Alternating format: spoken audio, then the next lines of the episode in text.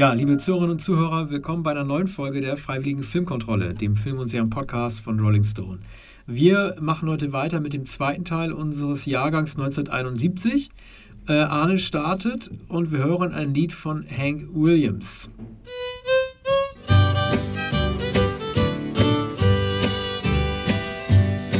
Well, why don't you love me like you used to do? How come you treat me like a worn out shoe? My hair's still curly and my eyes are still blue. Why don't you love me like you used to do? Ain't had no loving like a hugging and a kissing in a long, long while. We don't get near. Ja, das war aus The Last Picture Show, über den Arno uns jetzt etwas äh, verraten und erzählen wird. Ja, das ist schon die rechte Einstimmung auf diesen Film. Ein ähm, Spätwestern, kann man sagen. Ähm, die Geschichte des, des Ortes Abilene, Abilene in äh, Texas, angesiedelt in den 50er Jahren und ein, ein, ein Coming-of-Age-Drama äh, von Peter Bogdanovich äh, nach einem Roman in, inszeniert. Ähm, ja, jetzt fällt mir der Name des, des, Autors nicht ein. Der hat jedenfalls äh, so, sozusagen ähm, späte, späte Western-Literatur geschrieben.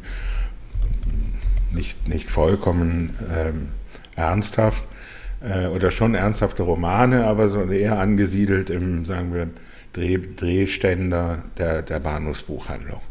Ich habe gerade äh, nachgeguckt für dich, Arne. Ja. Hm, ich, kannte, ich, kannte, ich kannte den nicht als Larry Jeff McMurtry. Ja, genau. Larry mhm. McMurtry.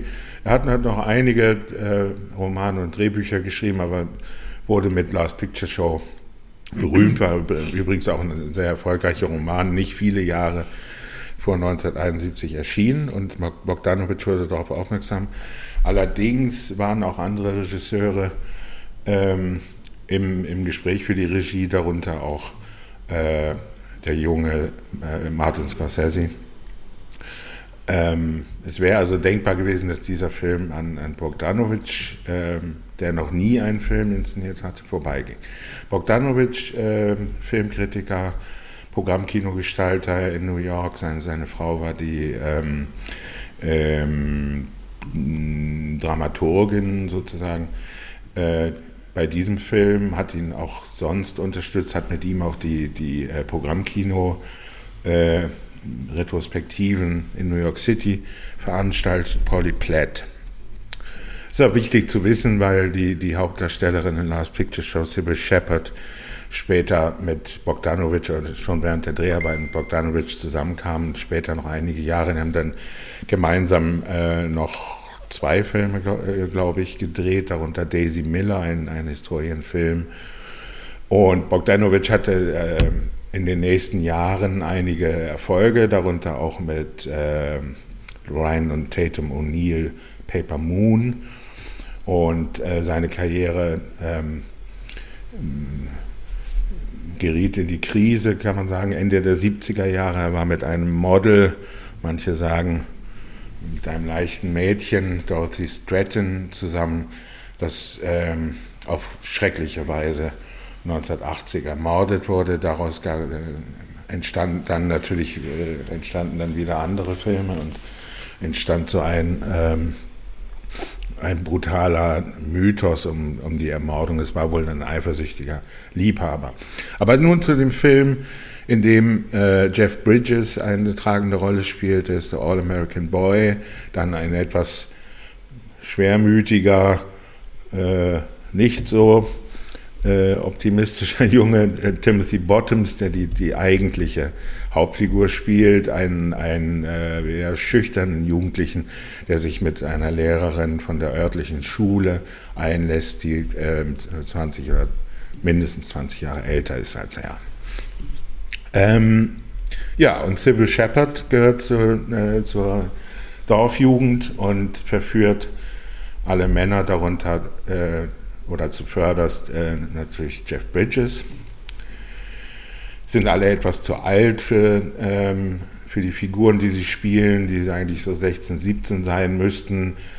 Schauspieler waren, waren etwa Anfang 20 zu der Zeit. Der Film ist in Schwarz-Weiß gedreht. Es ist eine Äh, also durch dieses Dorf Abbey Lane äh, werden, werden diese äh, Präriebüsche äh, vom Wind getrieben. Man fährt an einen See, man, man hat so Pickups und ähm, mh, mm, es gibt eine Figur, Sam der Löwe, gespielt von, von einem der Lieblingsschauspieler ähm, von, von John Ford, der oft Nebenrollen gespielt hat, jetzt um einige Jahre älter.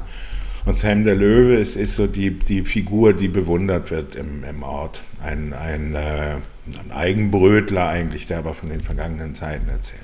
Der Film ist in wunderschön schwarz-weiß gedreht, was natürlich 1971 sehr selten war, aber es war klar, dass Peter Bogdanovich, das habe ich noch nicht gesagt, äh, erstens konnte er Jerry Lewis sehr gut imitieren, sah ihm auch ähnlich, und zum anderen war er der größte äh, Fan von John Ford den, den er bewundert hat, mit dem er äh, in den späten Jahren noch gesprochen hat, mit dem er Interviews geführt, über die er Bücher geschrieben hat. Das beste Buch über John Fords Film ist von äh, Bogdanovich. Ähm, ja, sehr lange so, Alles gut, nee, passt. Du, äh, wir hatten ja letztens nochmal über das tolle Interview geredet, gerade äh, John Ford. Ja. Mir war das nicht bekannt. Also ich bin nochmal über die Fablemans an ähm, David Lynch und natürlich auch an John Ford die Darstellung John Fords geraten und habe mich versucht damit zu beschäftigen, wie chaotisch John Ford eigentlich gewesen ist oder wie unfreundlich. Und dieses spektakuläre Kurzinterview, das es, glaube ich, in keiner längeren Version als eine Minute 40 Sekunden auf YouTube zu sehen gibt, in der mhm. Bogdanovich John Ford im Monument Valley, wahrscheinlich auch am John Ford Point, äh, interviewt. Das müsste eigentlich auch Ende 60er, Anfang 70er gewesen ja, sein. Ende in der 60er, den, ja. Ah, okay, in der, in denen er halt allein schon diesen Klappenboy, der immer diese Klappe schlägt, fertig macht, als er sagt Take One und James äh, und John Ford dann sofort antwortet, äh, wieso Take One, will keinen weiteren geben. Mhm. Und danach Bogdanovich, der immer äh, verschüchterter wirkt, weil er sehr verlegen lacht, dann nochmal wieder zurechtweist mit sehr knappen Antworten.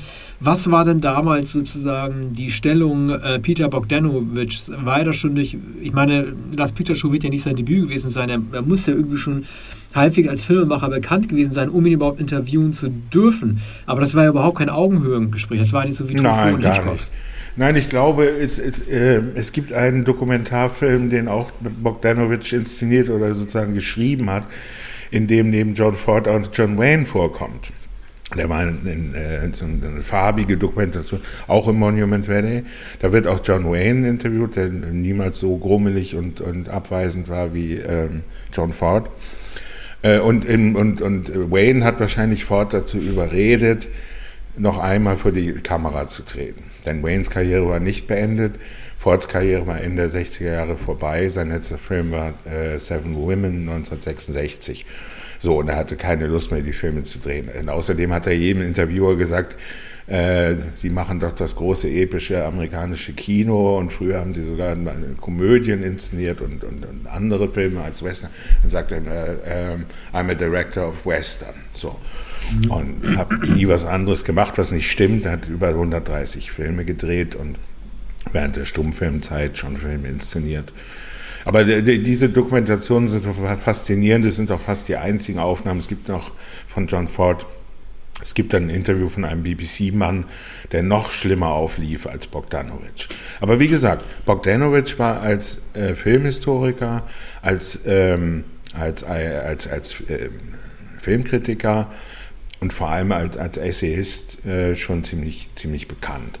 Und, und er schreckte auch nicht davor zurück, auch da von Polyplett äh, unterstützt, äh, den Leuten auf die, auf, die, äh, auf die Pelle zu rücken. Ne? Also er hat auch immer versucht, äh, Jerry Lewis zu treffen und ihm seine, seine Imitation vorzuführen. Und seine Imitationen waren sehr beliebt in New York. Ah ja. Man sollte auch gerade, weil das, weil das 25. Jubiläum der Sopranos äh, ansteht, nochmal auf seine Nebendarstellerrolle als Therapeut in Sopranos hinweisen. Bogdanovich war auch ein guter Schauspieler. Ja. So wie Pollack. Okay, machen wir weiter mit dem nächsten Film, den ich vorstellen werde. Dazu gibt es Musik von Lado Schifrin.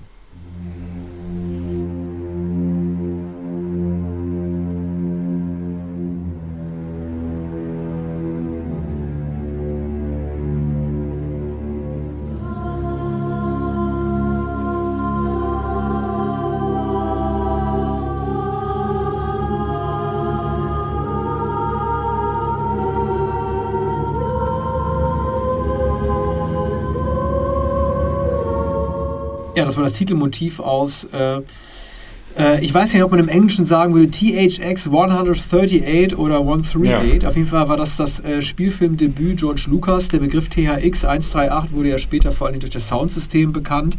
Ähm, man muss sich nochmal zu, zu Gemüte führen, was für eine glorreiche Trilogie, und ich meine nicht die Star Wars Trilogie, sondern überhaupt eine Filmtrilogie es gewesen ist, mit einem Film wie THX zu beginnen, danach American Graffiti zu machen und dann Star Wars, an den niemand geglaubt hat. Wir werden über American Graffiti und Star Wars in entsprechenden Jahrgängen nochmal reden, äh, wie fast schon visionär George Lucas damals gewirkt haben muss. Man muss es auch deshalb sagen, weil er nicht mehr von allen geliebt wird, weil er auch Star Wars Filme gedreht hat, die viele blöd finden und weil er sich äh, aus seiner Regierolle zurückgezogen hat, um nur noch als äh, Storygeber, Ideengeber oder als Produzent zu arbeiten. Und viele gesagt haben, das ist ein fauler Typ, der Schauspieler nicht anleiten kann. Ich finde, dass THX, ich habe den jetzt zum ersten Mal gesehen, seit sehr vielen Jahren ein wirklich guter Film ist.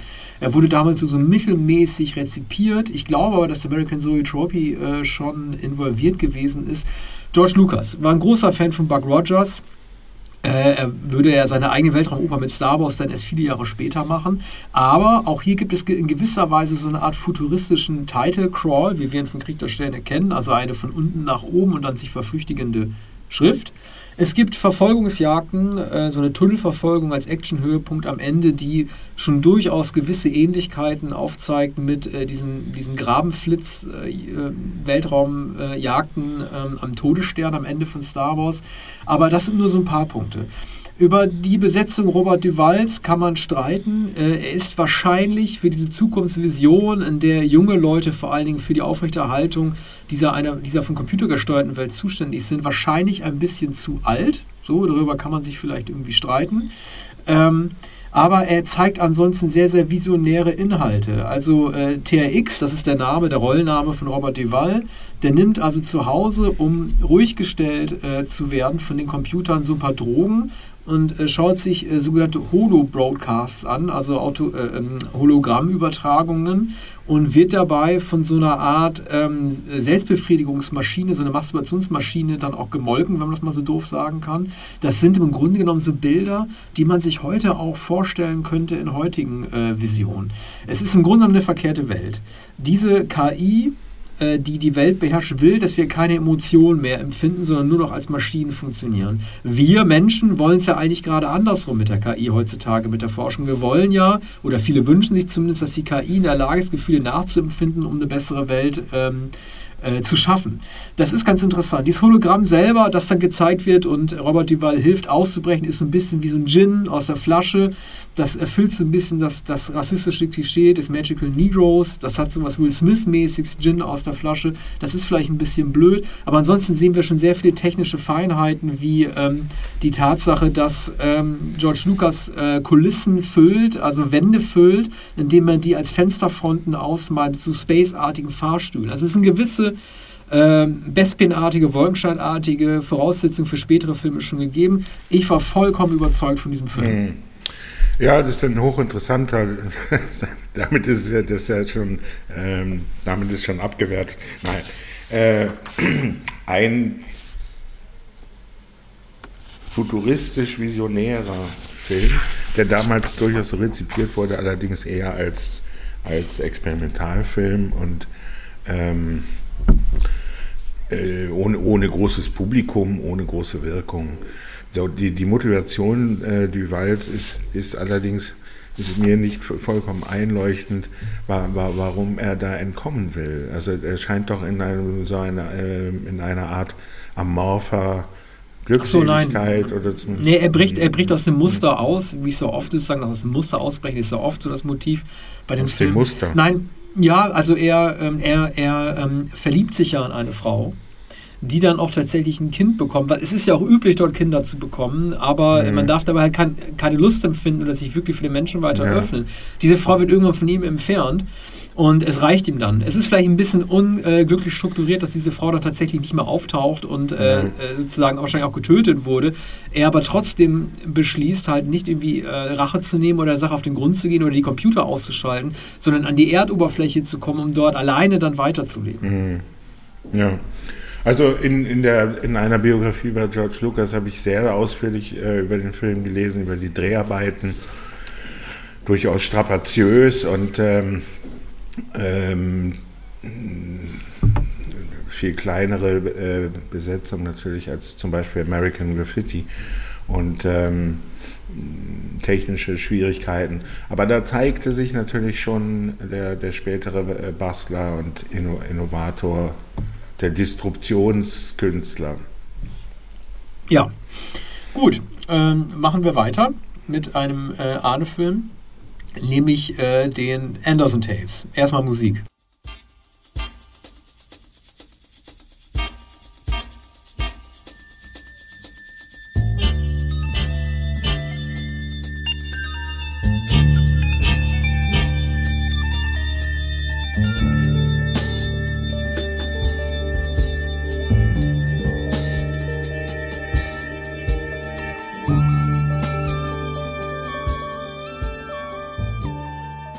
Ja, Mensch, Arne, was ist für ein Film? Wir sehen John Connery zum ersten Mal ohne sein Toupet, ihm war so alles egal. Ähm, das Interessante ist, das ist dasselbe Jahr, in dem auch äh, Diamantenfieber ins Kino gekommen ist, also ein James Bond-Film. Mhm. Und ähm, ich finde aber, äh, dies ist Eigentlich die Rolle der letzte, hier. also sollte der letzte. Genau, Bond genau. Sein. Ja. aber ich finde, äh, das ist äh, eine Rolle, diese Rolle in den Anderson Tapes, in dem er sehr, sehr viel gelöster wirkt. Es macht ihm das wirklich Spaß und ich finde auch, dass er so spielt, wie wir ihn danach nie mehr gesehen haben. Also mhm. er ist im Grunde genommen ist es ein moderner George Clooney mit seiner Einbrecherbande. Äh, ein Vorgänger, nicht ein moderner George Clooney, sondern mhm. er spielt den so modern, wie den heute in Ocean's Eleven mhm. Clooney machen würde von heute, um mit der Bande dann einzubrechen. Finde ich gut. Finde ihn überzeugt in dem Film. Ja, es ist ein Heist-Film von Sidney Lumet. Manche sagen Lamet, aber äh, er selbst hat, äh, nannte sich, glaube ich, Lumet. Ähm, der später noch, also er war schon sehr berühmt, er hat ähm, die Zwölf Geschworenen gemacht, Ende der 50er Jahre, kam vom Fernsehen, hat äh, auch gute, wenn auch nicht sehr spektakuläre Filme in den 60er Jahren gemacht. Nun also wollte äh, Sean Connery gern mit ihm arbeiten, hat auch äh, später noch einen, ähm, einen sehr brutalen Film um, um einen äh, Polizisten in England mit Lumet gedreht. Ähm, Anderson Tapes merkwürdigerweise Anderson Clan in der, in der deutschen, äh, ja. der deutsche Titel.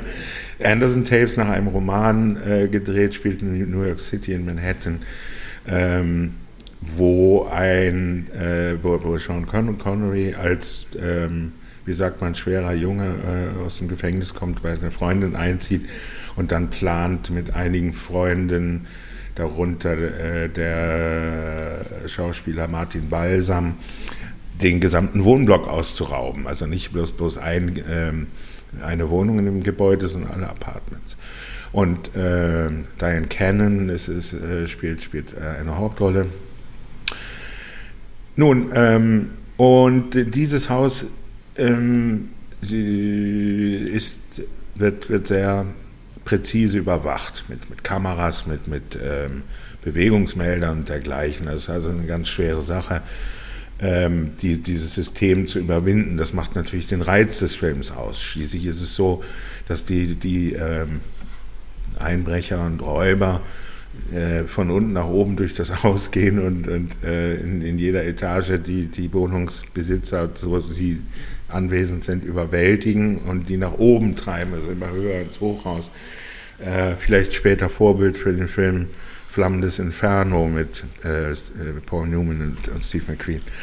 Naja, aber der Film ist also elegant und leichthändig inszeniert, wie man das von Lumet kennt und wie man es später noch gesehen hat in äh, Hundstage mit äh, äh, Pacino und ja, äh, Network.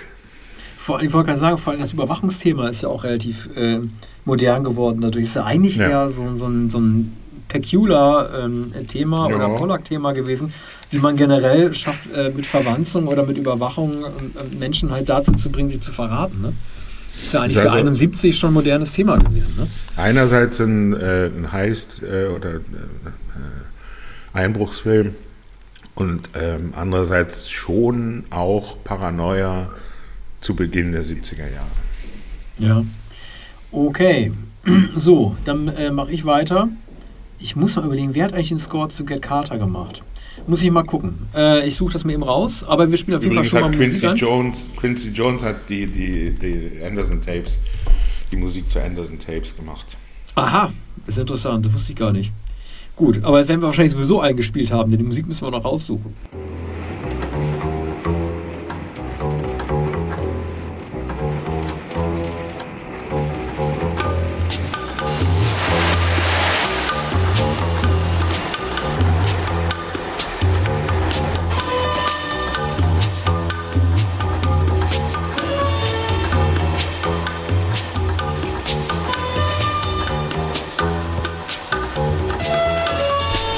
Also, Get Carter, äh, der auf Deutsch den äh, unterhaltsamen, ah nee, das ist der, das ist die, der Remake-Titel von Get Carter, heißt äh, Die Wahrheit tut weh. Ich weiß ja. gar nicht, wer den, ja, das ist aber vom Remake nur die, die äh, der mhm. Titel, ne? Ähm, wie, wie man Get Carter auf Deutsch dann genannt hat, weiß ich, wir nennen ihn einfach Get Carter, weil der Titel einfach viel besser. Ich muss ehrlich sagen, ich habe mir diesen Film ausgesucht, weil ich irgendwie dachte, ey, der gehört irgendwie zum Jahr 71 dazu. Ich kannte ihn vorher gar nicht. Ich weiß, dass er welt, weltbekannt ist in verschiedenen Umfragen, Rankings ähm, britischer Filminstitute führte immer Platz 1 an. Viele nennen, nennen den als den oder bezeichnen ihn als den besten britischen Film mit Michael Caine in der Hauptrolle. Ich habe mich ehrlich gesagt sehr, sehr schwer getan, diesen Film zu gucken. Ich kann genau nachvollziehen, warum Regisseure wie Guy Ritchie oder Danny Boyle ähm, diese Art Filme zu drehen, den äh, brutalen ähm, Ermittler oder den, den brutalen äh, Verbrecher oder äh, ähm, die äh, Licht- und Schattenseiten im Verhältnis zwischen äh, Cops und Criminals zum Vorbild zu nehmen und dann solche Filme zu drehen. Aber ich konnte mir nicht helfen. Ich kam, ich kam mit dem Film irgendwie, irgendwie nicht zurecht. Mir hat auch ähm, Michael Caine irgendwie nicht gefallen. Er ist natürlich der Anti-Held, ähm, überschreitet allerdings oft die Grenze zum Schurken. Also er äh, schläft mit Frauen, damit sie nicht reden. Äh, äh, damit sie mit ihm reden. Okay, kann man sagen, das ist mal eine, eine Ermittlungsmethode. Er, ja, da ähm, kennt man aber einen Agenten, der das ähnlich gemacht hat. Ja, ja. auf, den, auf, den Agenten, ja, auf, den, auf den Agenten wollte ich gerade zu sprechen kommen, äh, denn Michael Caine ist auch ein Mann, der Frauen schlägt und ich dachte, das macht eigentlich nur Bond. Äh, mhm. er will seinen Bruder rächen. Sein Bruder wurde umgebracht. Er sagt sich jetzt halt irgendwie, okay, es wird jetzt sozusagen Revenge ich äh, räche meinen Bruder und, und, bringe stattdessen die eigentlichen Kriminellen. Und er will seinen Bruder rächen, aber den ganzen Film beregt er sich eigentlich nur über Frauen auf, wirkt diese Frauen und schlägt diese Frauen. So, mhm. dann betrachtet er ähm, ein Porno, äh, es ist so ein Film, der auch im pornografischen Milieu spielt, mit den, den, freien äh, den drei Frauen, die ihm am meisten bedeuten. Er sieht dann einen Porno, wie die Gruppensex haben. Er kriegt den ganz the theatralischen Tränen in den Augen und beschließt, okay, das geht so nicht, die Frauen dürfen mich nicht betrügen. Was macht er? Er besucht eine dieser Frauen, die mit der Zigarette in der Badewanne liegt und sagt zu ihr, I want to give you an Oscar für deine Darstellung. Ist ja wirklich Oscar-reif. Danach gibt es auch Remi Demi in der Badewanne. Und ich kann mir nicht helfen. Ich bleibe bei dem auch, äh, was ich bei Donald Sutherland in der 1970er-Folge von MASH gesagt habe. Äh, manche Schauspieler sind so unangenehm aufgenommen oder sehen so komisch aus, dass ich mir die einfach gar nicht angucken darf. Ich finde, dass Michael Caine, äh, den viele ja als den bestaussehendsten, gerade nach Alfie, bestaussehendsten britischen Schauspieler aller Zeiten bezeichnet haben, der sieht in dem Film ein bisschen aus wie so eine Oma. Also der sieht irgendwie so ein bisschen aus, oder wie so, wie so ein Derrick, der so Mozart-Locken im, äh, mhm, äh, mhm. im, im äh, Gesicht trägt ich kann mir nicht helfen, ich konnte mir den einfach nicht angucken. Was man bei Michael Caine natürlich noch dazu sagen muss, es wurde ja immer über ihn gesagt, als großes Lob, er den Schauspieler, und da habe ich drauf geachtet. Er versucht tatsächlich nicht zu blinzeln während des gesamten Films. Das hat Anthony Hopkins von ihm übernommen und ich glaube, das gelingt ihm auch. Ja, äh, das allemal. Naja, er ist natürlich ein, er war damals schon ein, eine Art Cockney-Gott in, in England später ja verewigt, ich glaube 14, 13 Jahre später von Madness in dem Lied Michael Caine. My name is Michael Caine. Und ähm, ja, also spätestens seit Elfie äh, war hochberühmt und, und, und beliebt in, in England. Das ist natürlich so eine, eine englische äh, Tweet-Version äh, von, von, von Bond und äh, ein ganz anderer, weniger eleganter Typus. Ne? Also Cockney sagt es ja schon, äh, er musste, musste sich in Cockney-Akzent äh, sogar mühselig äh, für, fürs Theater in den Anfängen, Ende der 50er Jahre, Anfang der 60er ähm, abgewöhnen und äh, ordentliches Englisch lernen. Ne?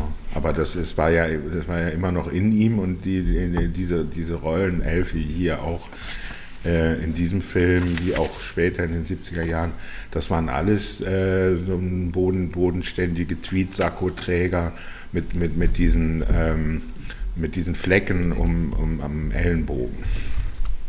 Der Film ist ja Stimmt von. jetzt vielleicht gar nicht. Doch, doch. äh, Muss man nochmal nachschauen. ja, Oder ge gefühlt hat er die, die Flecken an, am, am Ellenbogen des Sackos. Das ist übrigens das Filmdebüt gewesen von Mike Hodges, ne, den wir später noch kennenlernen würden über Flash Gordon. Das ist schon interessant. Das ist ja ein Film, der sozusagen überhaupt nicht so aussieht wie, äh, wie, wie ein. Wie ein äh, Ja, also als, man kann die beiden gar nicht, man, Ja. man kann die beiden überhaupt nicht, überhaupt nicht mit äh, äh, überhaupt Nee. nicht in, in, in, in Erinnerung bringen. Ich weiß auch Ähm, nicht, was Hodges in den 70er Jahren, in den weiteren 70er Jahren gemacht hat. Bis Eigentlich- Flash Gordon. Eigentlich müsste er ja viel, äh, äh, naja, ich glaube, er hat den zweiten Teil vom Omen gemacht, der auch ganz gut war, fand ich. Aber das ist eher so ein Gun for Hire gewesen, so kommt mir das vor, weil die Filme haben stilistisch alle überhaupt keinen Zusammenhang. Der war, glaube ich, nicht auf einer Mission. So wirkte das auf jeden Fall Hm. Ja, nicht. das das glaube ich auch. Also Mhm. später nicht mehr sehr auffällig geworden. Naja, nach Flash Gordon war es aber wahrscheinlich auch schwer, noch Aufträge zu bekommen. Ja, ich kann mir schon vorstellen, warum der Film ein Vorbild gewesen ist. Ne? Gruppensex, Telefonsex hat er dann auch, wer, also mit, mit, mit Britt Eckland äh, in, dem, in dem Film, äh, der auch sehr erotisch inszeniert ist. Das ist, ein, das ist im Grunde genommen ein neumodischer Film, den man halt, der, der 30 Jahre vor Boyle und Guy, Guy Ritchie gekommen ist. Ich kann das schon nachvollziehen. Ich mochte einfach nur Michael Caine nicht ansehen. Ich kann mir nicht helfen. Naja. Auch nicht einer meiner Lieblingsfilme, äh, anders als man vielleicht erwarten könnte.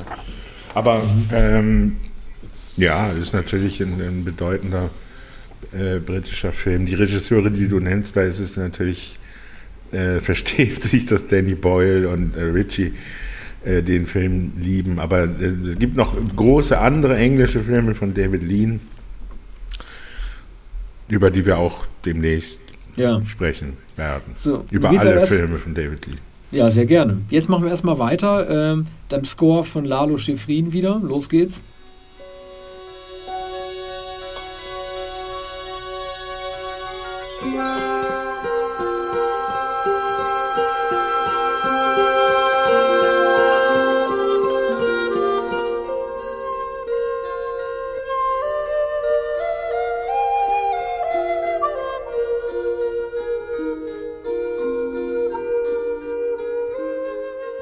Und das war aus The Beguiled. Das ist der äh, zweite Film, den Don Siegel in jedem Jahr gedreht hat. In der 71.1-Folge haben wir uns ja schon über Dirty Harry unterhalten. Diesmal wieder mit äh, Clint Eastwood. Also ich bin sehr froh, dass du den ausgesucht hast, Arne. Ich muss sagen, sein Charmeur wie hier hat Clint Eastwood danach wahrscheinlich nie wieder gespielt. Ähm, ja, also es gab viel Diskussion darüber, ob äh, es eine misogyne Darstellung gewesen ist, also was Clint Eastwood da als äh, verletzter Soldat mit den vielen Frauen macht, ob es ein südstaatenfeindlicher Film sein könnte. Das, ein, das hat mich gar nicht so interessiert. Das Einzige, was ich ein bisschen billig finde, ist, wie sie ihn am Ende kriegen, indem sie ihm die, die vergiftete Pilzpfanne vorsetzen. Ja. Ähm, jetzt hast du äh, sozusagen das von, hinten aufgerollt. Ja. Äh, Clint Eastwood äh, spielt einen äh, Nordstaatensoldaten, einen, einen ähm, Unionssoldaten, der in, in den Südstaaten, also im Feindesgebiet, in ein Mädchenpensionat flieht oder sich dort einnistet. In interessanter Weise verliebt sich in äh, eine 17-Jährige, aber auch die, die, die Aufseherin, die, die Oberin, äh, ist an ihm interessiert und, und man ist äh, nicht Mann, sondern die, die jungen Frauen sind aufeinander eifersüchtig und äh, die ältere Frau ist eifersüchtig. Also das, mittlerweile wird der Film anders gedeutet ähm, als damals. Man weiß nicht, wie man ihn damals gedeutet hat. Das ist sozusagen die, die, die, ähm, die Western-Version eines Hippie-Films oder äh, die Hippie-Version eines Western. Äh, unser melancholischer und, und langsamer äh, Film, wunderschön fotografiert von ähm, Don Siegel, der dritte Film, äh, den Don Siegel und Eastwood gemeinsam gemacht haben. Und führte dann schließlich auch zur ersten Regiearbeit Eastwoods, der bei Siegel gelernt hat. Und äh, wir erleben hier einen, einen anderen, einen, den poetischen. Es gibt, äh, gab kürzlich ein, eine Dokumentation bei, bei Arte, empfehlenswert, äh, über Clint Eastwood. Und, und da äh, sagen äh, äh, eigentlich, alle Befragten, das ist der wahre Clint Eastwood. Und da sehen wir, sehen wir die Poesie und sein Unterspielen. Ja, man, man deutet das heute sicher anders als, als damals, aber, aber der Film ist, äh, ist, ist sehr gut gemacht, ist auch nach, nach einem zeitgenössischen Roman äh, inszeniert oder das Drehbuch nach einem zeitgenössischen Roman. Ähm, Albert Malz, der, glaube ich, an Bond-Drehbüchern beteiligt war, hat, hat das geschrieben. Ja, warum hat denn Clint, Clint Eastwood danach nie, nie wieder solche Rollen gemacht? Naja, die ihm nicht angeboten? Ja, na, also Honky Tonk Man ist schon ist durch äh, ist etwas ähnlich. Also Honky Tonk Man kein Erfolg 1980 glaube ich oder oder 81.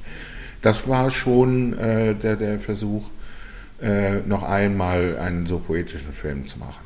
Es gibt aber keine. Ja, Entschuldigung. Mhm. Es ja, gibt keine. Ja, ja nee, erzähl. Mach du. Ähm, er hat so viele Filme mittlerweile inszeniert, äh, dass ich mich da nicht festlegen würde, ob, ob er das nicht mehr versucht hat oder ob es nicht vergleichbare Filme gibt. Ich glaube, der, wie heißt der, ähm, der, der, der, der Smuli, der, der, der Kurier, das, das ist auch eigentlich so ein Film. Da ist er aber natürlich viel, viel, viel älter. Aber soweit ich weiß, hat er, hat er noch etwas bei der, ähm, geht er zur Botanikmesse, um noch die, die alte Flamme wiederzufinden.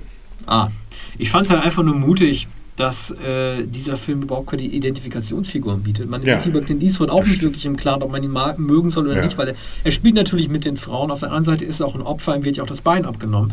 Und ja. diese Frauen ähm, haben ja auch Intrigen. Und ähm, er endet ja auch nicht auf einer positiven Note, nur dass diese äh, überlebenden Frauen vielleicht noch ein bisschen enger zusammenrücken. Ja, na, der, der, der Film ist, ist ein wirklich vergiftetes Ende. Übrigens, ähm, wer, wer, sich an, an Paul Thomas Andersons, ähm, der Seiden, wie heißt der? Äh, äh, Phantom Thread.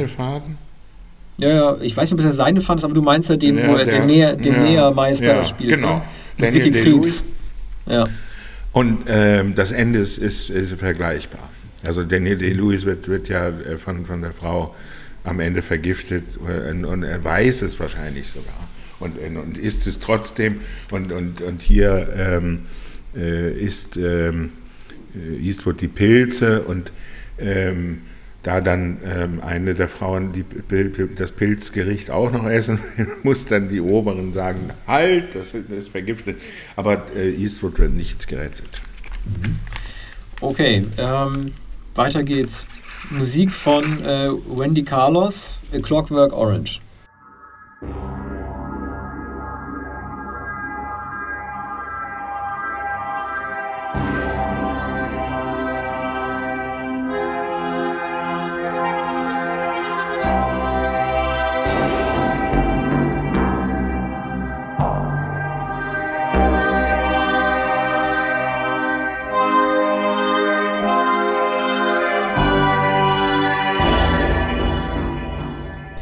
Ja, äh, man, mein, nur mein drittliebster Film von Kubrick nach Barry Lyndon 2001. Trotzdem ein großartiger Film. Ursprünglich äh, stand ja sogar zur Debatte, ob man die Rolling Stones engagieren sollte als diese Juice-Truppe ähm, von ähm, Alex, ähm, aber die ließen sich nicht engagieren. Ist auch ganz gut so. Das war nach If, äh, oder beziehungsweise Kubrick hatte zuerst Lindsay Andersons If gesehen und dann erkannt, dass äh, Marco McDonald eine Top-Besetzung wäre für die Rolle dieses geistesservierten Mannes.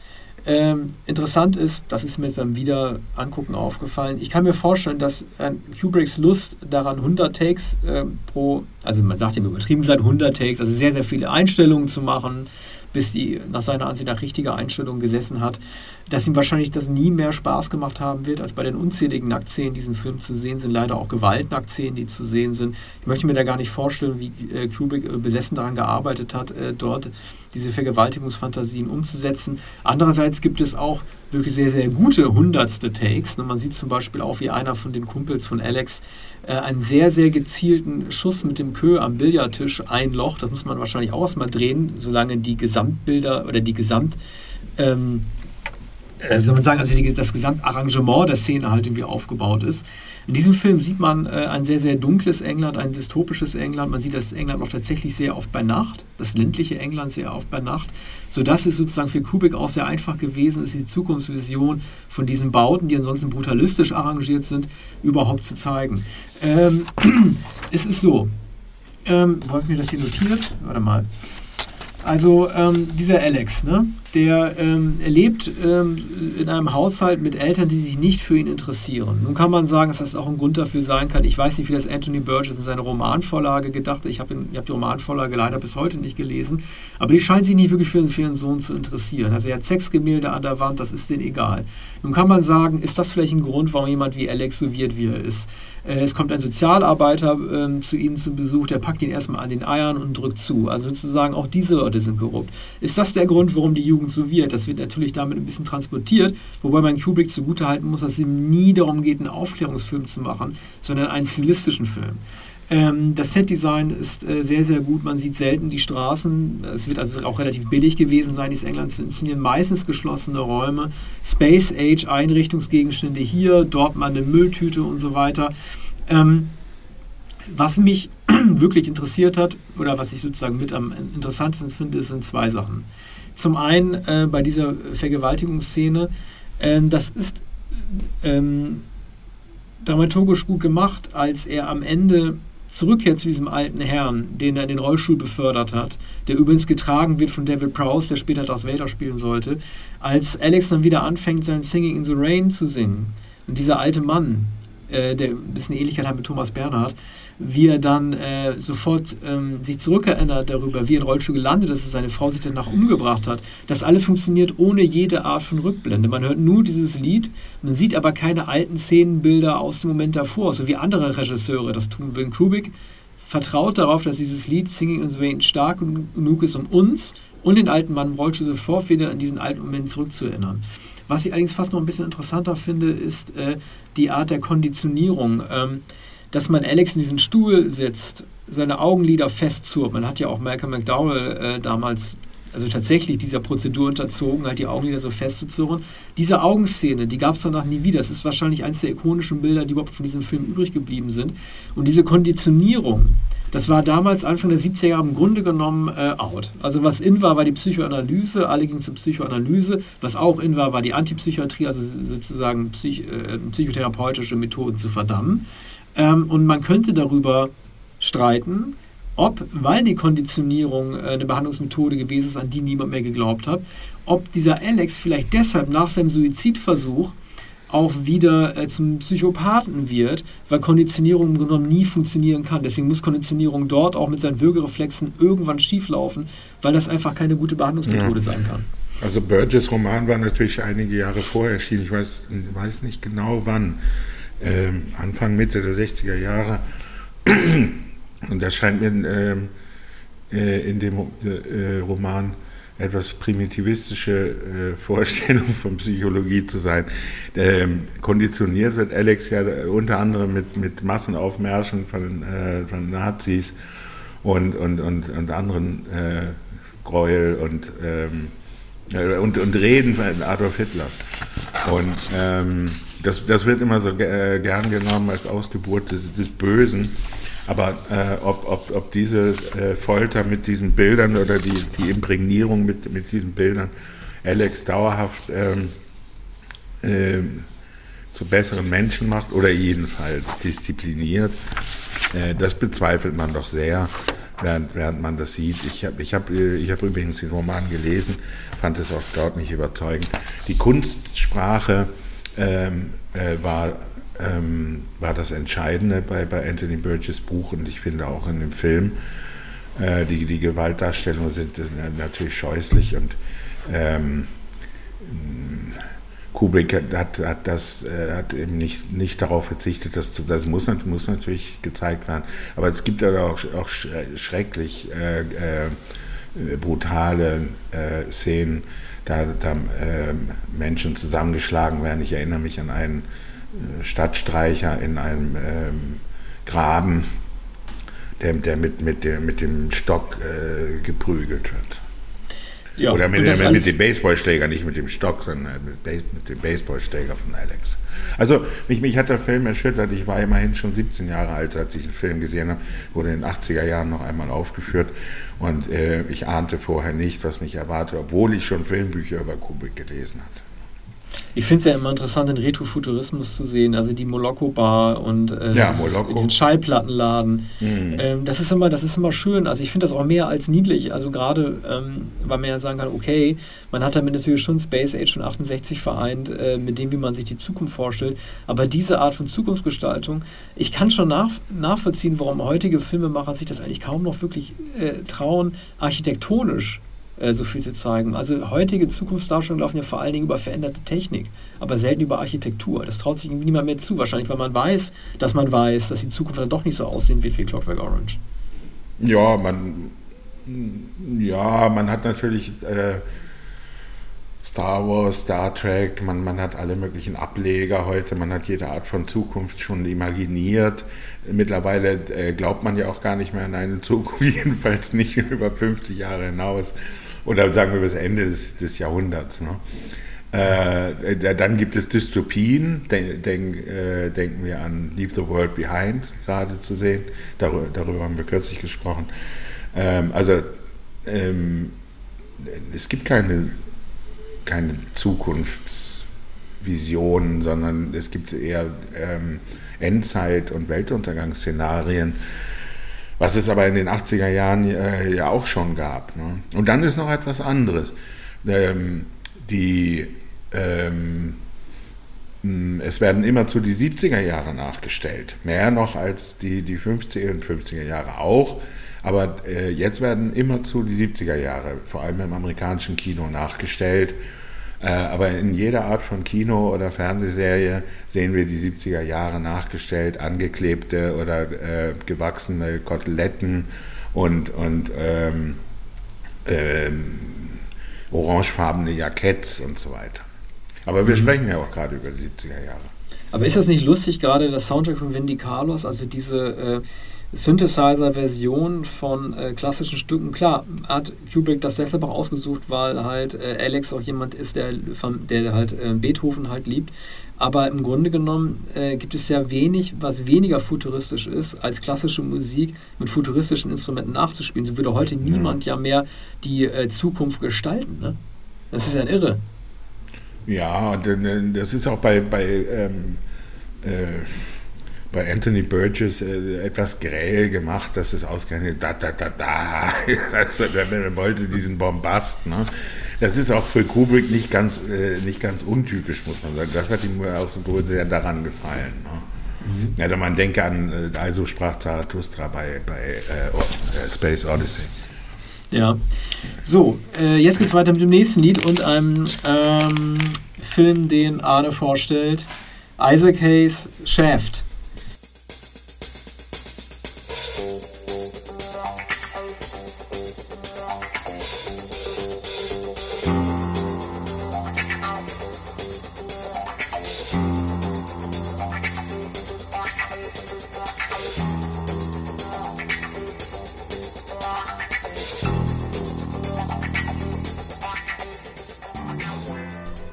Ja, Arne, also es ist ja ein Titelsong, der gleich alles vorstellt. Und man lernt ja. den Menschen komplett kennen, man weiß sofort, ja. wer das ist. Aber mhm. warum ist eigentlich Richard Roundtree danach keine Karriere gelungen? Woran liegt's? Ja, man weiß es nicht so genau. Also das Black, Black sogenannte Black Exploitation, das ist schwer zu sprechen. Black Exploitation Kino äh, hat, hat es ihm wohl nicht erlaubt. Also natürlich großer Held von Quentin Tarantino.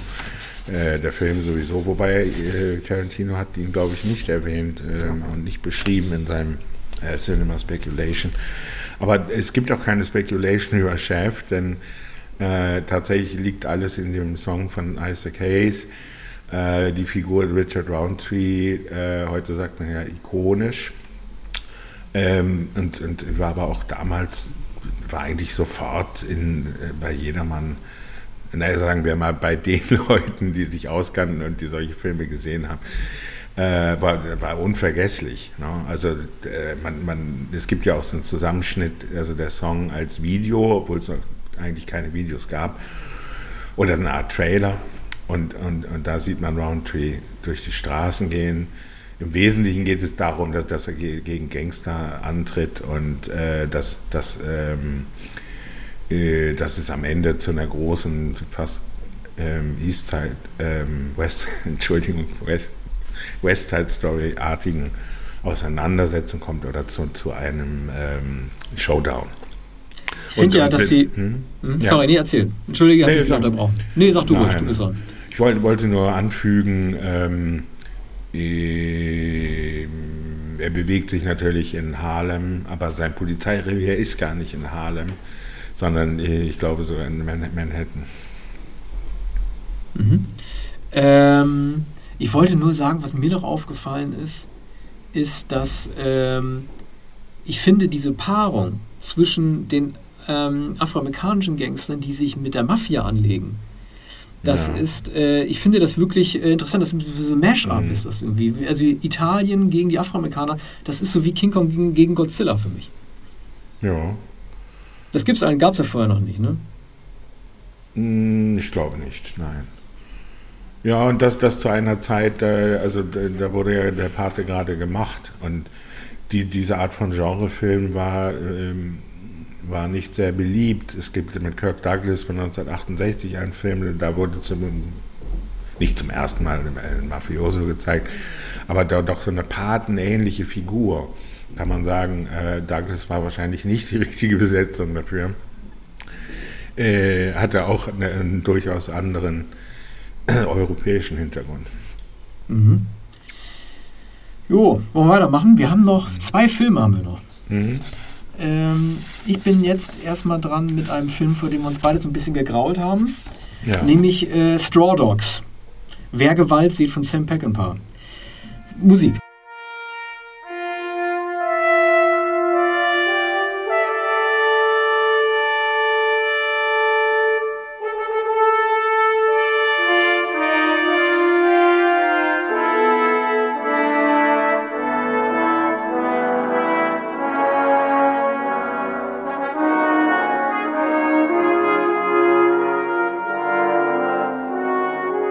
Also ich finde ja, Dustin Hoffman ist tatsächlich in diesem Film so ein bisschen sowas wie so ein Opfer. Und ähm, er spielt so einen Mathematiker, der mit seiner Frau ähm, aus den USA nach England zieht und ähm, seine Frau, also er macht da schön an der Mathe-Tafel noch seine ganzen Gleichungen und Formeln. Seine Frau ärgert ihn, indem sie da einfach so ein paar Minusstriche mit hinzu äh, und so. Also man im Grunde genommen stellt man, was für Pack Pie jetzt nicht unbedingt nicht zu erwarten gewesen sondern tatsächlich zu erwarten gewesen ist, stellte die Frau tatsächlich so ein bisschen wie so ein, äh, ja, wie so ein etwas doofes Sexobjekt halt irgendwie da. Ne?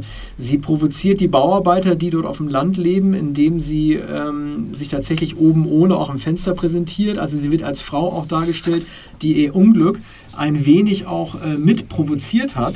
Ja, also unabhängig davon, dass es sehr, sehr, äh, sehr schlimm ist, was, was mit ihr passiert, denn sie wird nämlich vergewaltigt.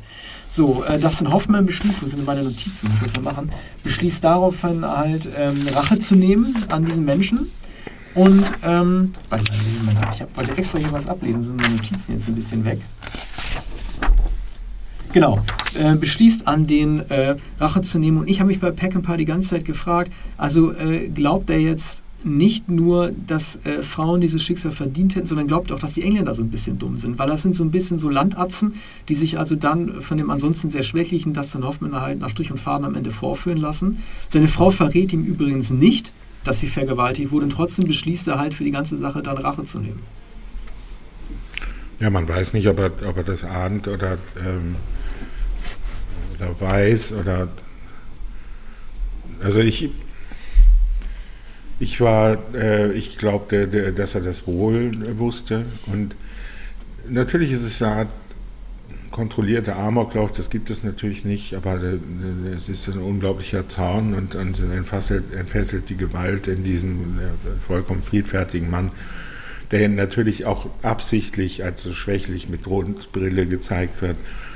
Mit, mit, ich, will nicht, will nicht spekulieren äh, über, über die Natur äh, äh, seiner Frau in dem Film. Das, das, das zählt zum Unangenehmsten, finde ich, wie, wie diese Frau gezeigt wird. Und ähm, man, man, man sagt immer spekulativ, ne? aber jeder Film ist natürlich spekulativ und jedes Buch ist spekulativ. Nur hier finde ich diese Spekulation ein, eine widerliche und, äh, und die Gewalt so schlimm wie äh, auch bei Peckinpah selten. Und ähm, ich, ich sehe auch, sehe auch weder eine Lehre noch irgendetwas, was man bei, bei, bei Kubrick sagen könnte, naja, ist vielleicht eine etwas primitive oder vulgäre Vorstellung von Erziehungsmaßnahmen. Aber hier haben wir, haben wir, ein, äh, haben wir Selbstjustiz, hier, hier haben wir äh, Lynchmob, hier haben wir lüsterne, ich, ich weiß nicht, ob Arbeiter, Landarbeit, du hast Bau, Bauarbeiter gesagt, ist aber ja, spielt aber ja nicht in der Gegenwart, glaube ich. Doch, der sollte, glaube ich, schon, der ja? sollte, glaube ich, schon in der Gegenwart von 71 spielen. Doch. Aber andererseits wird, glaube ich, mhm. das, das Jahr auch nie wirklich genannt. Mhm. Also mir, ich bin mir, mir nicht sicher. Es, ich habe den Film vor Jahren äh, zum ersten und letzten Mal gesehen und die, mir, mir kommt es so vor, als, als wäre das so eine, eine Rück, äh, rückwärtsgewandte Welt oder einfach in Vergangenheit. Ja. Es also, halt, ja, weil, weil, das Gewehr, glaube ich, aber gut, das kann natürlich sein, dass man da auf dem Land äh, noch eine, eine, alte Schrotflinte hat oder womit äh, Dustin Hoffman da äh, am Fenster steht und durch, durch, durch das Gebäude geht und sein Haus verteidigt. Ne? Das, das ist natürlich die Verteidigung des Hauses, die Verteidigung der Familie, das ist natürlich auch, eine, eine, äh, auch ein problematisches Motiv in dem Film. Du hast natürlich recht, was überhaupt nicht richtig erkennbar ist, ist die Positionierung Peckinpahs zur Figur von Dustin Hoffman. Also mir ist überhaupt nicht klar, ob er ihn mag oder nicht, ob das in Ordnung ist, dass der Mathematiker, der einfach nur seine Ruhe haben will, am Ende seine Ruhe mit dem Gewehr auch verteidigt. Er, er, er verteidigt ja auch, im Grunde genommen soll er seine Frau ja auch äh, verteidigen, die vergewaltigt wurde, aber er weiß ja nicht, dass sie vergewaltigt wurde. Im Endeffekt äh, verteidigt er am Ende ja äh, vor allen Dingen äh, den ähm, Mann mit der geistigen Behinderung ähm, gespielt der von David Warner, glaube ich, dem auch im Omen gesehen hat, der auch des Mordes dann äh, verdächtig wird. Also er soll moralisch gesehen für das Richtige eintreten. Er, er, tritt aber nicht nur für die Sachen ein, die passiert sind, nämlich diese Vergewaltigung, und schießt dann halt im wahrsten Sinne des Wortes auch übers Ziel hinaus. Mir ist überhaupt nicht klar, was er sich von Dustin Hoffman da vorgestellt hat. Hm. Ja, ähm, er hätte möglicherweise gesagt, wenn er überhaupt was dazu gesagt hätte, es ist eine ambivalente Figur. Ne? Vielleicht hat er auch gar nicht drüber nachgedacht. Mhm. Ähm, ich weiß noch nicht, was, was ihn daran fasziniert hat. Also natürlich ähm, Gewalt, Schusswaffen, ähm, Zeitlupen. Äh, ein Jahr später kam, kam The Getaway. Übrigens da auch ein, ein ähnlich äh, misogynes Motiv wie ähm, Eddie McGraw und dann eine, eine weitere Frau in dem Film dargestellt werden und, und, und wie, ähm, wie die Männer, die Entführer dargestellt werden. Ne? Also, also Peckinpah hätte wahrscheinlich gesagt, dass die, das ist die Natur oder das ist die, das Antlitz der Männer und das andere ist das Antlitz der Frauen. Ne? Also ähm, man, man, man findet kaum äh, hässlichere äh, Porträts von Menschen als ein Film von, von Peckinpah. Mhm. Okay, äh, in dem Sinne zum letzten Film des heutigen Tags, äh, einem der äh, größeren Filme des Jahres 71, William Friedkin, The French Connection, Brennpunkt Brooklyn, mit Musik von Don Ellis.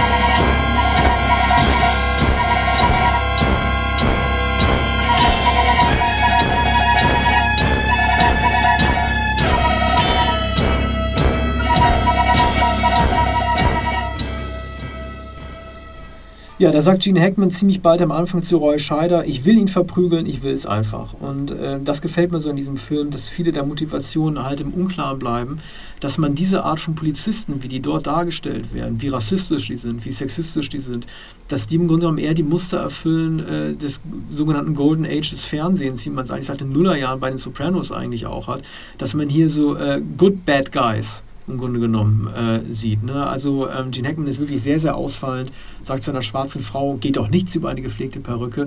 Bevor ich dir das Wort überlasse, ich finde äh, noch viel besser als diese viel berühmte Verfolgungsjagd, in der Gene Hackman mit dem Auto einer U-Bahn hinterherwetzt, finde ich diese U-Bahn-Tricks, mit denen man so schnell ein- und aussteigt, um den Verfolger abzuschütteln und dann doch wieder schnell einsteigt und dann vor Wut gegen die Scheibe haut, wo dann der andere aus dem. Innenbereich der U-Bahn rausguckt. Das sind so Rollenmodell-Situationen, die erst viel, viel später zum Tragen gekommen sind. Und man darf nicht vergessen, dieses berühmte Plakat, äh, mit dem Mann, der den, den Schuss in den Rücken bekommt, was ja sozusagen den Ausgang der Szene schon verrät, das ist äh, sehr, sehr berühmt geworden, obwohl man groß im Bild eben nicht Gene Hackman sieht, sondern äh, den eigentlichen Mörder, der den gerechten Strafschuss in den Rücken bekommt und Gene Hackman nur klein unten Bild. Das ist das Besondere an dem Plakat, dass es kein Gene Hackman-Plakat ist, sondern das eines Nebendarstellers. Hm. Ja, aber das ist natürlich ein, ein Straßenfilm in jeder Hinsicht und, und äh, Hackman spricht nicht nur die Sprache der Straßen und er ist jetzt schon, war damals kein alter Schauspieler, aber äh, war Mitte, Ende 30, würde ich sagen. War ja äh, einige Jahre vorher erst bekannt geworden bei ähm, äh, Warren Beatty ähm, oder mit Warren Beatty in, äh, äh sag schnell, Bonnie und Clyde.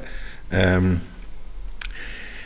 ja, dieser Mann, Popeye Doyle, äh, trägt einen, einen, flachen Hut und der muss immer sehr, sehr lange im Kalten stehen, auf Straßen, in, in Autos kauern, äh, sich am Café wärmen.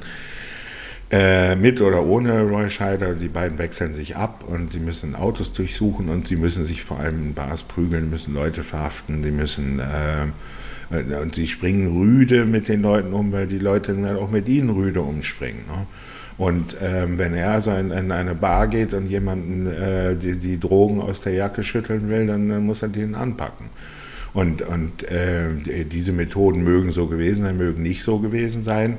Wenn nicht, äh, wurde hier jedenfalls der hartgesottene ähm, äh, Cop, äh, also Zivil-Cop gezeigt, äh, wie, wie man ihn wahrscheinlich in dieser Konsequenz nicht kannte, weil im Kino der amerikanischen Kino der 60er Jahre das kaum denkbar gewesen wäre. William Friedkin, der vorher Dokumentarfilmer war, der in Chicago angefangen hatte, ein sehr ähm, renommierter Dokumentarfilmer schon ähm, Mitte 60er Jahre war, der die Monkeys dann inszeniert hat. Das war, das war Mitte der 60er Jahre in Kalifornien. Hat also diese Monkeys-Serie äh, im, im, Wesentlichen betreut, ich meine sogar äh, auch äh, produziert.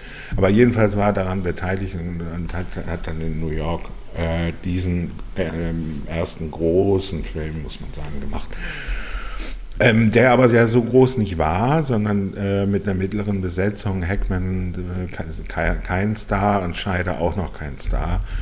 Fernando Rey, der große portugiesische Schauspieler, hier als ähm, nobler ähm, Autoverschieber aus Europa, der, der in die Stadt kommt und äh, es, es, geht natürlich auch um, um das Abmessen und, und das, äh, Prüfen äh, von Kokain. Äh, wie, genau das inszeniert ist, das zeigt den Dokumentarfilmer. Man, man sieht genau, wie es abgewogen wird, wie mit Chemikalien die Reinheit äh, des Stoffs geprüft wird. Ähm, und dann natürlich äh, die Fahrt unter, äh, unter der U-Bahn-Trasse hindurch, die Fahrt mit der U-Bahn. Ähm, das hat äh, vor Friedkin, glaube ich, noch, nee, also Bullet natürlich, einige Jahre vorher, ein Englisch, englischer Regisseur. Und äh, jetzt einige Jahre später William Friedkin. Ähm, auch eine sehr, sehr lange äh, irre Autofahrt. Also, was, also man kann es sich überhaupt nicht vorstellen, wie das abgesperrt wurde. Ne? Also da musste ja abgesperrt werden, es kommen ihm ja Autos entgegen. Und, und, und, und der schlittert da äh, und, und, und die Trasse ist bestimmt drei Kilometer lang oder so. Und zugleich ist es dagegen geschnitten, wie man, wie man oben immer äh, die, die, die, diese U-Bahn, die Jagd in der U-Bahn äh, sieht. Und ja, wie, dann, wie der Schurke dann aus, dem, aus der Bahn springt und von außen ans Fenster klopft. Übrigens ja seitdem immer wieder in Variationen gezeigt, der ganze Schimanski wäre nicht denkbar gewesen ohne genau diese Momente. Es gibt aber auch einen sehr schlechten Schnitt. Also einmal bei dieser Folge gesagt, also Freakin hat ja behauptet, es sei alles Echtzeitdarstellung. Äh, gibt es einmal einen Schnitt, in dem äh, Hackman ein bisschen zu schnell wieder im Auto sitzt, nachdem er ja. einmal ausgestiegen war und hinterherfährt. Das ist ein kleiner Fehler. Was ich wirklich bemerkenswert finde, ist, es gibt ja auch den zweiten Teil von Brentwood äh, Brooklyn, ich weiß nicht, das ist John Frankenheimer. Frankenheimer, ja. ja. Und ähm, ähm, es gibt ja diese berühmte Szene auch am Ende, als man nicht sieht, wen Gene Hackman da erschießt, als er ja. ähm, den, äh, den, den ähm, Oberdrogenhändler vers versucht zu kriegen, aber er erschießt ja aus Versehen einen Mann aus seiner Einheit und sagt, das ist egal, wir brauchen, wir brauchen den Bad Guy. Wir rennen jetzt weiter, der ist, ist egal, manchmal müssen auch unsere Leute bei sterben. Und obwohl es am Ende nochmal so Einblendungen gibt, wie das verschiedene Schicksal der Leute ist, ich hätte es besser gefunden, wenn es bei diesem einen Teil geblieben wäre und ähm, dann der Detektiv Popeye nicht halt die Gelegenheit bekommen hätte, nochmal alles gut zu machen, um dann im zweiten Teil endlich dann den Oberdrogenboss zu kriegen. Ja, ich hätte, ja. es, hätte es schattiger so besser gefunden, wenn es dabei geblieben wäre. Aber jeder Film, der ist, braucht anscheinend eine Fortsetzung. Mm, Ja, aber das, das begann ja damals gerade erst und das war noch ungewöhnlich, dass Frankenheimer das übernommen hat. Ein sehr, selbst sehr renommierter, wahrscheinlich sogar renommierter Regisseur als Friedkin, der es nicht machen wollte, der dann aber ja in den Dschungel ging, um zu scheitern mit Sorcerer. Manche sagen, er sei gar nicht gescheitert. Der Film wächst in, in der Erinnerung ins Unermessliche oder wird jedenfalls beliebter, als er damals war. Ähm, Ja, so aber- ein bisschen wie mit To Live and Die in L.A., ne? Das ist ja auch einer, über den Ja. manche sagen, es ja Folgungsjagd in Los Angeles sogar noch besser gewesen sei als die Ja. in Brooklyn. Ja, ähm, ja, Live and Die ähm, ist auch gewachsen oder ist im Ansehen gewachsen. Sehr viele haben ihn damals nicht gesehen, auch wahrscheinlich nicht verstanden. Das ist dann auch ein sehr kalter äh, Film, der aber wie also bei Hitze ein, ein kalter äh, Thriller. Und ähm, gilt, gilt heute auch als ein, ein, ein großer Film von Friedkin. Aber es gilt beinahe jeder äh, Film, abgesehen von späten Fernsehfilmen von Friedkin, als großer Film. Er wollte ja am Ende Opern inszenieren, hatte auch äh, schon die, die Opernbühne gestaltet, aber sehr liebevoll mit Miniaturen in seinem Wohnzimmer aufgebaut. Da war er schon sehr alt und hoffte so auf Op Operninszenierung. Äh, aber hier ähm, war dann ein, ein sehr realistischer Regisseur mit, ähm, mit, mit, mit, mit sehr genauen Vorstellungen, wie man auf der Straße drehen könnte. Zum Beispiel auch das Au- Auseinandernehmen des Autos, wo da unterm Trittbrett das Kokain versteckt ist. Also ähm, da begreift man wa- was, ähm, wie, un- ungefähr, wie man ein Auto auseinandernimmt oder wie man etwas durchsucht und dass man dann die, dieses Trittbrett, also was bei amerikanischen Limousinen ja breit war, dass man das abschrauben muss und tatsächlich dann befinden sich die Drogen. Also mir ist das unvergesslich, wie Roy Scheider dieses Auto auseinandernimmt. Und dann die Szene, in der Fernando Rey in einem teuren Restaurant äh, von, von Heckman, der frierend mit seinem Hut draußen steht, beobachtet wird.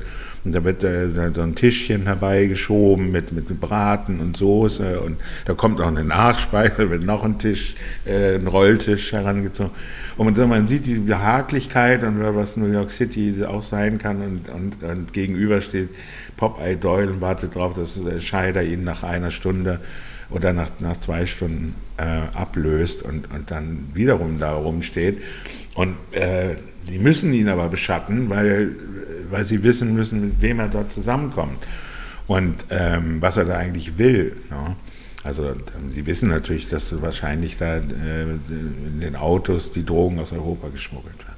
Aber so, das, das ist äh, eine ganz realistische Geschichte, wie sie Sidney Lumet in seinen Polizeifilmen äh, auch immer wieder erzählt. Und vor allem ist es schön, mal Franzosen als Gegner Ja. zu haben. Weißt du, normalerweise hätte man gedacht, okay, das übernimmt die italienische Mafia. Aber nein, wir haben Franzosen. Wie sind die eigentlich drauf? Was ist das mit Marseille? Und äh, wie kommen die daher? Und sind Mhm. das Clans oder nicht? Oder sind das einfach nur Geschäftsleute? Das fand ich einfach erfrischend, Mhm. weil man hatte die eigentlich als äh, Gegenspieler bisher nicht auf der Liste. In jener Zeit. Ja, und, und äh, Marseille ist ein bisschen ähm, wie, ähm, wie der, der Iran oder Iran, sagt man halt, wie Iran in, äh, im Exorzisten. Also der. Ähm, Ja, das war Irak. Der, der Irak, Entschuldigung. Ja. Ja, der äh, Irak, da sagt man, glaube ich, der Irak oder sagt man nur Irak ohne Artikel? Kann beides sagen. Ja, jedenfalls ist äh, Friedkin dorthin gefahren, hat mit, mit äh, Max von Südow dann den Vorspann gedreht, also die, die Vorgeschichte sozusagen des Exorzisten, da die, die Ausgrabungen an, an den historischen Städten. Und, und so, so ein bisschen äh, ist, ist es wie, äh, wie Marseille, wo man auch nicht so, genau weiß, ah, ist irgendwie Sonne, ist ein Hafen und sieht irgendwie französisch aus. Ne? Und wie gesagt, Fernando Rey, portugiesischer Schaus- Schauspieler, spielt hier aber, glaube ich, den, einen, einen Franzosen. Und äh, so der Inbegriff des Europäischen, sowie ähm, äh, der, der, der Irak im, im Exorzisten, der Inbegriff des Historischen und, und des Bibellandes ist. Ja, ich finde, dass der Irak teilweise sogar äh, sehr, sehr furchteinflößend gezeigt wird. Ja. Also äh, mit diesen kämpfenden Hunden, mit dem Muezzin, Ja. der am Anfang über, über die Einblendung äh, des, Natürlich. der, der Title Cards äh, des Exorzisten dann singt und den, dem einäugigen Iraker und äh, dem Wüstenwind, die allein diese Tonspur, Ja. die ja so toll ist und so, sehr, sehr furchterregend. Ja. Also äh, das versteht sich natürlich. Ähm, er hat ja gesagt, er hat das Land, also Friedkin ist mit, mit mit einem Kameramann und einem Tonmann da eingereist und, und unter schwierigen Bedingungen und hat dann die Erlaubnis bekommen. Und er war, glaube ich, sechs Wochen da, um, um, um, um das zu drehen. Und er hat das Land äh, geliebt, aber er hat natürlich auch gesehen, welche Möglichkeiten das bietet, wenn, wenn man allein äh, die, die, diese Teufelsfiguren zeigt, ne, oder was da ausgegraben wird, sei es nur eine Münze. Das Unheil ist ja überall, überall Menetekel, in den, in den alten Tempeln, in, unter den Steinen, in, äh, was Max von Südow da ausgräbt. Äh, das ist ja fast noch unheimlicher als alles, was man später im Exorzisten sieht. Ja, ja. Also ich bin auch bin großer, großer Anhänger der These, dass gerade die ersten sechs Minuten des Exorzisten äh, äh, die Stimmung derart setzen, dass das, was danach kommt in Georgetown, eigentlich viel heimheliger äh, blö- blöderweise wirkt, auch wenn es ein Ja. Schlafzimmer ist, in dem dann ein Exorzistenmädchen drin liegt.